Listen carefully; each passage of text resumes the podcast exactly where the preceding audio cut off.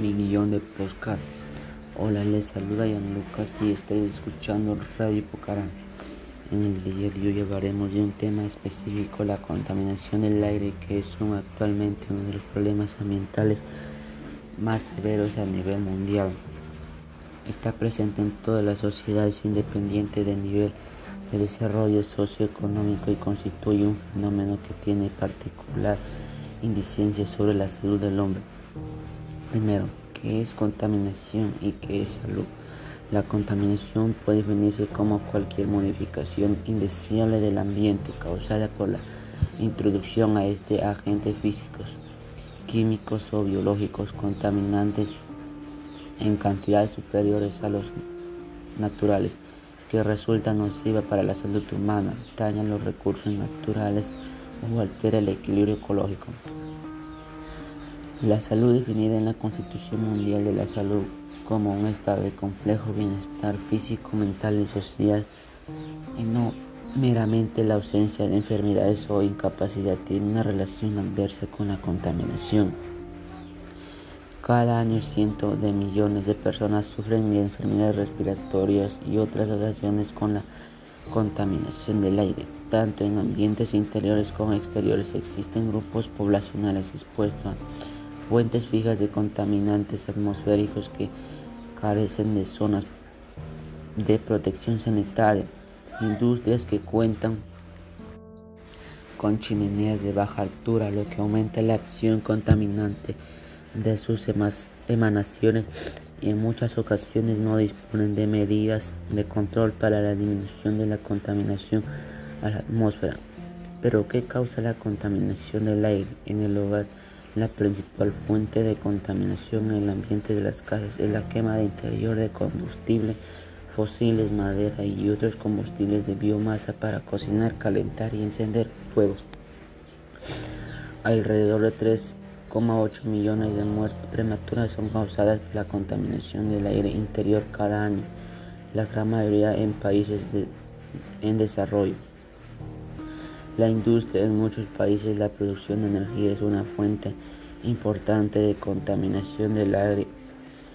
Las centrales eléctricas que queman carbón en sus emisores importantes, mientras que los generadores diésel suponen una preocupación creciente en áreas desconectadas de la red eléctrica. Transporte. El sector de transporte mundial representa casi un cuarto de las emisiones del dióxido de carbono relacionadas con la energía una proporción que está aumentando la emisión de transporte se relacionado con casi 4.000 muertes prematuras. Agricultura. Hay dos fuentes principales de contaminantes del aire provenientes de la agricultura. El ganado que produce metano y amoníaco y la quema de residuos agrícolas. Alrededor del 24% de todos los gases de efecto invernadero emitidos en todo el mundo provienen de la agricultura, la cevicultura y otros usos del suelo. Residuos. La quema de residuos o cielo abierto y los desechos orgánicos en los vertederos liberan la atmósfera de dioxinas nocivas, furanos, bétanos y carbono negro.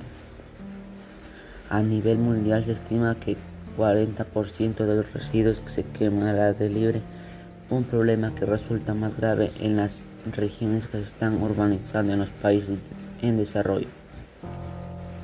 Otras fuentes. Pero claro, no toda la contaminación del aire proviene de la contaminación humana. La erupción volcánica, las tormentas de polvo y otros procesos naturales también causan problemas y que ¿Y qué podemos hacer para erradicar este problema? A continuación te presentaré una serie de acciones para realizar para eliminar de a poco este problema que se aqueja a muchos. 1. Usar transporte público, comparte coche, muévete en bicicleta o simplemente camina. 2. Apaga el motor de coche cuando estés parado. 3. Reduce tu consumo de carne y productos lácteos. Ayudarás a reducir la emisión de metano que emite el ganado. 4. Composta alimentos orgánicos y recicla la basura no orgánica. 5. Cambia sistemas y equipos calefacciones de alta eficiencia para el hogar.